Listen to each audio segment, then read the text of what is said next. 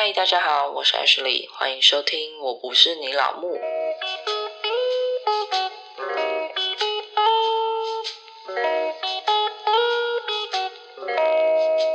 嗨，大家好，我是 Ashley。好，今天要来说什么呢？身为一个重度网络成瘾的使用者呢，今天来讲一个 App 好了，它就叫做小红书。好，为什么想讲这个呢？原因是现在有比较多年轻人在使用，你一定会想说这是什么东西？它就是一个 App 而已。但是我觉得这个比较复杂的是，它其实是一个大陆的 App。你就会想说，大陆的 App 不是通常都蛮封闭的吗？毕竟用词啊、环境啊。应该都不太一样，那为什么年轻人会想要使用它，而不是使用 Instagram？总之呢，我自己用了之后也是蛮沉迷的啦，所以我觉得可以从我的使用体验来分析一下，它到底为什么会在年轻族群里面比较受欢迎。先来说说这个 App 是什么好了。前面有说它是一个中国的软体嘛，其实它一开始呢是主打女性的客群，也就是说它其实主要是以美妆啊、什么穿搭灵感啊、好物分享。这个出发点来去做这个的 app，它的客群就是非常的鲜明，完全是女性为主这样子。它一开始对标的客群蛮准的啦，所以它的女性用户呢大概有九十 percent。我自己找到一个数据，就是他们官方自己公布的，虽然我不知道到底准不准确。在他们官方二零二二年的小红书商业生态大会中呢，他们就有写到小红书的月活已经达到两亿，也就是说活动的用户大概有。两亿一个月，其中有七十 percent 是九零后，也就是我们所说的七八年级生，有超过五十 percent 来自一二线的城市。那男性的用户呢，也渐渐有提升到三十 percent。应该说，他们如何一步一步称霸的，我觉得应该归功于他们真的是蛮用心在营销，还有想办法塞给你感兴趣话题的上面。它其实蛮厉害的一点就是，你只要点选了一篇文章。或是影片，它就会根据内容，然后推送相关类似的东西给你。就譬如说，你点了彩妆类的某一个牌子，那它就会根据你观看的描述啊，或是你的行为，譬如说你看到一半就划走，或是你把它看完，然后又在搜索，它就会推送相关的内容给你。也就是说，它其实能够精准的抓住你的喜好，所以你就会一直看，一直看，一直看下去。相对的，就对这个 app 有。有一个粘着度，其实我自己分析有另外一个粘着度的原因呢，是一般用户也会把它拿来当搜索的工具。譬如说你在 Google 上面，你在百度上面，你可能想要搜寻关于保养品的东西，譬如说你希望有去黑头啊，或是抗老功效的保养品，那可能会相对来讲搜寻的结果会让你觉得很笼统，就它可能就是推荐产品，但是不会告诉你说。那我应该要怎么使用，或者是大家用完的体验是什么？你可能还要再增加关键字，然后去搜寻。可是呢，如果你在小红书上面搜寻保养品，在上面搜索的话，它就可以一次推播你去黑头的所有内容，或是抗老的所有内容。那你就不用在其他地方还要去一个一个搜寻，因为那些内容可能涵盖了某些保养品的成分，或是如何使用，或者是用完的感受，上面全部都有。相对你就会比较容易获得你在其他地方没办法搜寻得到的知识。应该是说，在这种 Google 啊、百度这种入口网站呢，上面搜寻到的东西可能是比较平面的，它会很发散，它可能是推荐给你十大保养品或者是必用保养品之类的，然后再穿插一些广告。可是，在小红书上面，同样是发散的文章，它可能也是会出现这种推荐文啊，但是因为你前面有大数据会推送给你相关或是你比较感兴趣的东西嘛？所以当你点选了特定的保养品，它就会在持续推送给你别人写哦，关于这保养品又有什么成分，又要如何使用，然后它会穿插一些怎么叠加使用会更好啊这种分享文，你可能就会在看成分的同时呢，也看到别人分享如何使用，那可能又是你更感兴趣的东西，所以它就会不断的迎合你的喜好，你的页面可能就会变成说。都是你想看的东西，而不是还要再自己去额外增加关键字，然后去搜寻才找得到。但是像上面呢也是有各种各样的资讯嘛，如何筛选资讯的正确度，取决于用户自己本身的智商了。不可否认，在推送文章内容或是影片内容的时候，的确是蛮精准的，所以它能够精准的留住用户，我觉得是蛮合理的啦。我觉得小红书另一点比较厉害的，他们的视觉画面是以图片为主，但是呢，它文章跟影片会在它的画面同时出现，而不是单单只有文字而已。因为像 d c a r 我也蛮常使用的，可是 d c a r 呢，其实就跟 PTT 很像，全部的视觉画面就是文字为主，它并没有什么大面积的图片啊，所以我觉得这两个就有一点差别。因为坦白来讲，图片确实比较能够吸引你点进去看，相比文字的话啦，对不对？所以我觉得在这一点上面呢，应该也是比较受年轻族群欢迎的缘故。毕竟年轻的族群从小电子产品围绕着嘛，所以他们相对比较容易看习惯图片，然后文字的部分呢，可能相对弱势一点。我不知道这个正不正确，但是我自己的感想。再来一点就是，为什么它可以赢过 Instagram？你说赢可能也不是，因为毕竟 Instagram 的最大用户族群其实是在海外嘛，它是全球的公司嘛。那小红书其实只有存在于中国跟台湾，就是因为中文字的关系。应该说，为什么年轻人他可能 Instagram 也会用，但是小红书也会使用，他可能就不会想要选择 D 卡或是 PTT。我觉得主要应该还是从一开始小红书的对标 App 来讲，他们一开始的确是希望能够取代 Instagram。你也知道 Instagram 在中国是会被挡的，相对来说要使用其实没那么容易。对于他们中国之内的 App 来讲，它就有一个有机可乘吗？也不是，就是有一个缝隙可以钻进去就对了。就是他们只要找到一个 App 可以跟 Instagram 相比，那说不定用他们人口优势，其实也可以取代 Instagram。我觉得小红书的确也做到这一点，它的视觉以图片为主，就是想跟 Instagram 一样，大家拍拍照然后就 PO 上去。但我不知道为什么它就演变成知识类的笔记比较多，可能风情吗？我也不太清楚啦。反正它的对标的确是 Instagram，但是呢，它并不像 Instagram 一样，你随便拍了一张照片，吃了什么，你今天穿的怎么样，然后你就 PO 上去。他们都还会夹杂一大堆内容，可能也是因为教学类相对于单纯的一张照片，大家比较容易去追踪吧。反正最后就演变成教学类的文章和影片变得比较多。反而比较少，什么我随便拍了一张照片，然后就上传。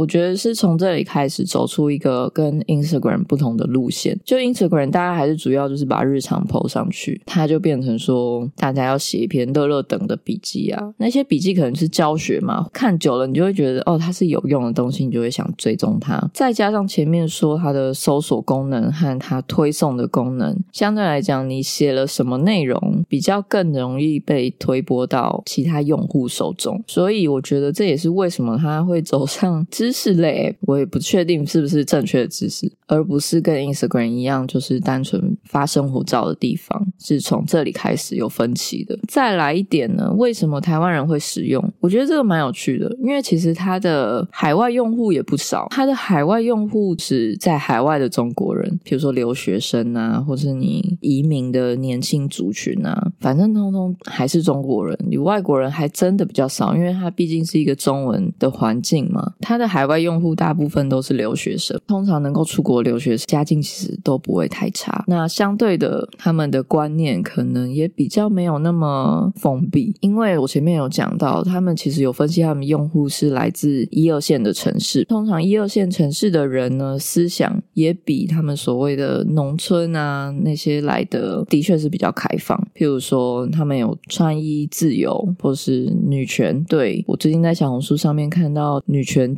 崛起，就是蛮有趣的。怎么讲呢？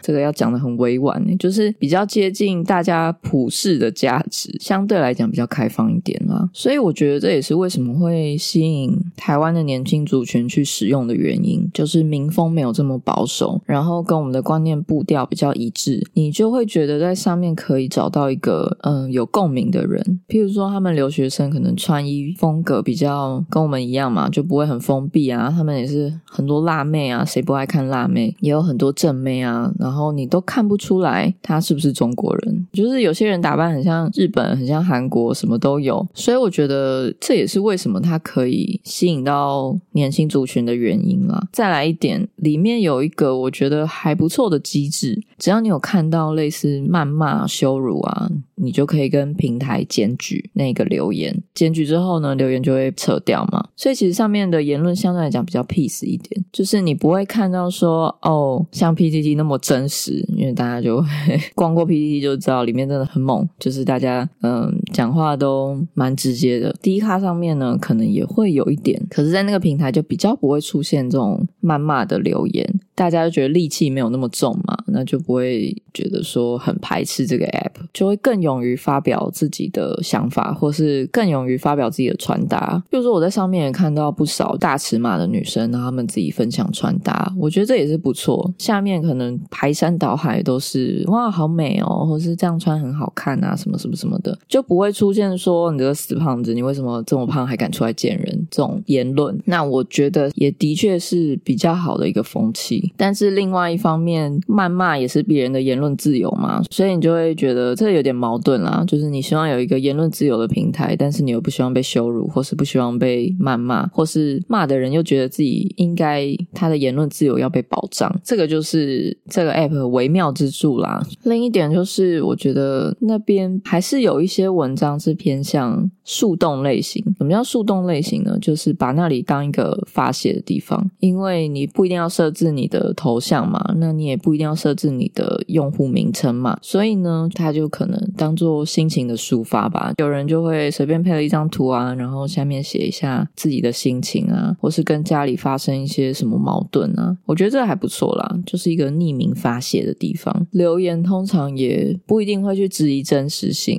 有些文章就是现实比小说还抓嘛，大家还是会在下面说啊，拍拍你啊，没事啊什么的，就是很 peace 的言论就。对了，虽然我知道 D 卡也有心情版，也是可以写这些东西，但是坦白讲，的确会看到不少人的留言，就是真的假的啊？会不会太夸张？会去质疑那个文章真实性的一些留言，就的确也是有啦。所以我觉得小红书相对风气真的是比较温柔一点吧，只能这样讲。还有就是，应该说，说不管你有多小众，就是你的兴趣啊、你喜好啊，比较少人接受，在那边其实。都可以找到一片天地，你永远可以找到跟你有共同爱好嗜好的人，这可能也是他们人数庞大或是用户庞大的优点吧。你喜欢的东西可能比较非主流一点，譬如说你喜欢洋娃娃，你喜欢萝莉装，比较不被世俗接受的，在上面都可以找到跟你有相同兴趣爱好的人，而且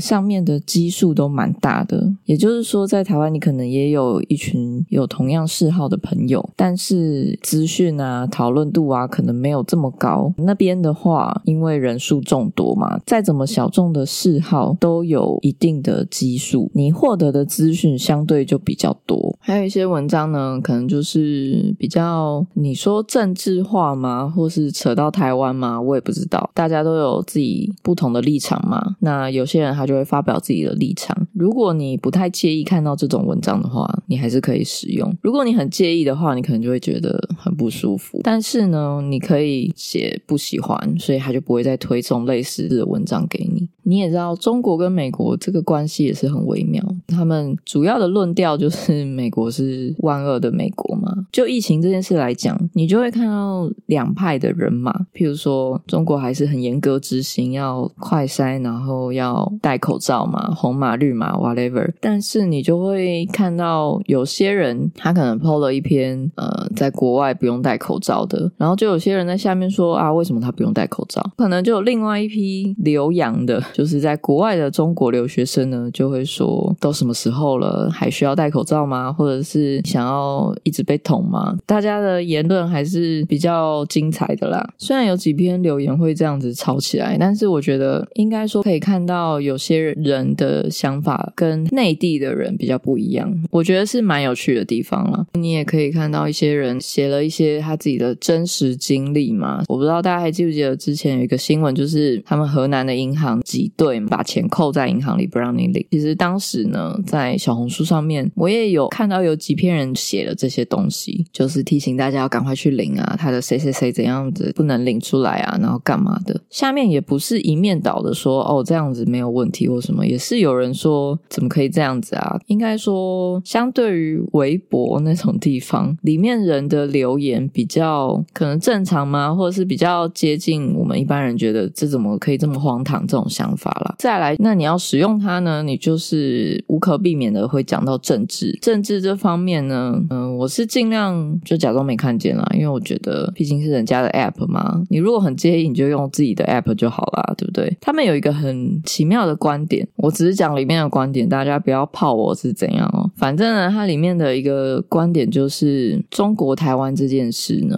他们也觉得很荒谬。但是呢，荒谬在于台湾是省的话，你不会跟人家介绍哦，我来自中国台湾省，就像你不会跟别人介绍 我来自中国上海我来自中国北京一样。对他们的论点就是，如果一直强调自己是中国台湾，也很奇怪，所以他们自然而然内化台湾就是他们的一快。你可以在上面说我来自台湾，反正这集不讲政治，就只是。单纯的发表一下我在上面观察到的东西。好，就像前一阵子他们的十一连假，就是他们祖国的生日，不是有一些艺人的工作室就会硬要发表一些声明吗？小红书上面呢，也有一派的人会认为说，他们没有必要一定要选边站，因为如果选边站，那不就是代表你平常就不认为台湾是中国的一省吗？那我觉得这个言论蛮好像听起来很合逻辑，听起来又有点奇怪。反正呢，他们的想法就是。这样，就像你不会住在上海、住在北京，还要硬要强调自己来自中国的一省一样。嗯，我觉得讲的蛮有道理的。对，但是呢，很奇妙啦，就是你看到这个，你还是会觉得嗯很奇妙。最后，我觉得可以总结一下它的优缺点啦。它的优点不外乎就是嗯视觉化，所以你比较容易去使用。再来就是里面知识类的文章比较多，或是知识类的影片也比较多，你相对就能够找到。比较多你需要的资讯，再来就是里面的推播系统会一直推播你感兴趣的东西，就会一直无限的使用下去。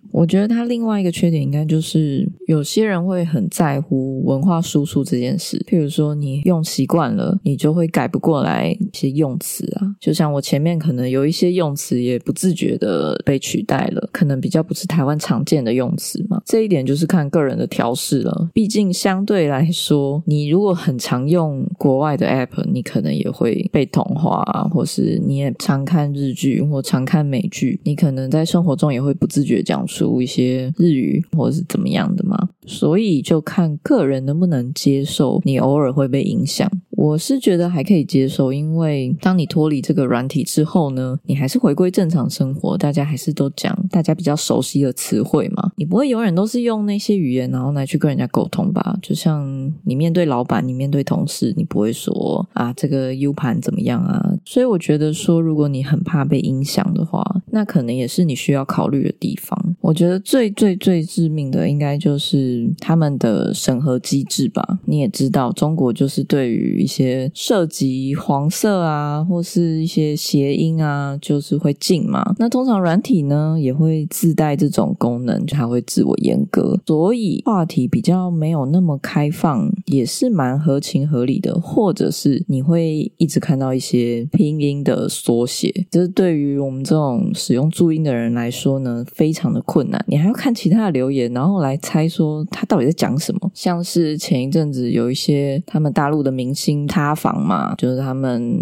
比如说嫖妓啊，干嘛的？然后嫖妓这个词呢，他们可能就没有办法直接打出来，因为打出来的话，那一篇文章就会被限流量，或是直接没办法发出去。相对来说，审查机制是蛮严格的啦，所以我觉得这也是他们的硬伤吧，就你没办法规避嘛。但我觉得他们蛮厉害的，就是他们都可以找到一些替代的词汇，谐音梗也是玩的蛮透彻的啦。撇除政治问题呢呃，你还是可以使用它。那如果你很介意呢，我们就把它关掉，好不好？就不要硬要用。好，那今天就说到这里啦。如果喜欢今天的内容，欢迎追踪我的 IG，也可以到 Apple Podcast、Mr. Bus、KK Bus、Spotify 订阅或是留言给我。我们就下次见啦，拜拜。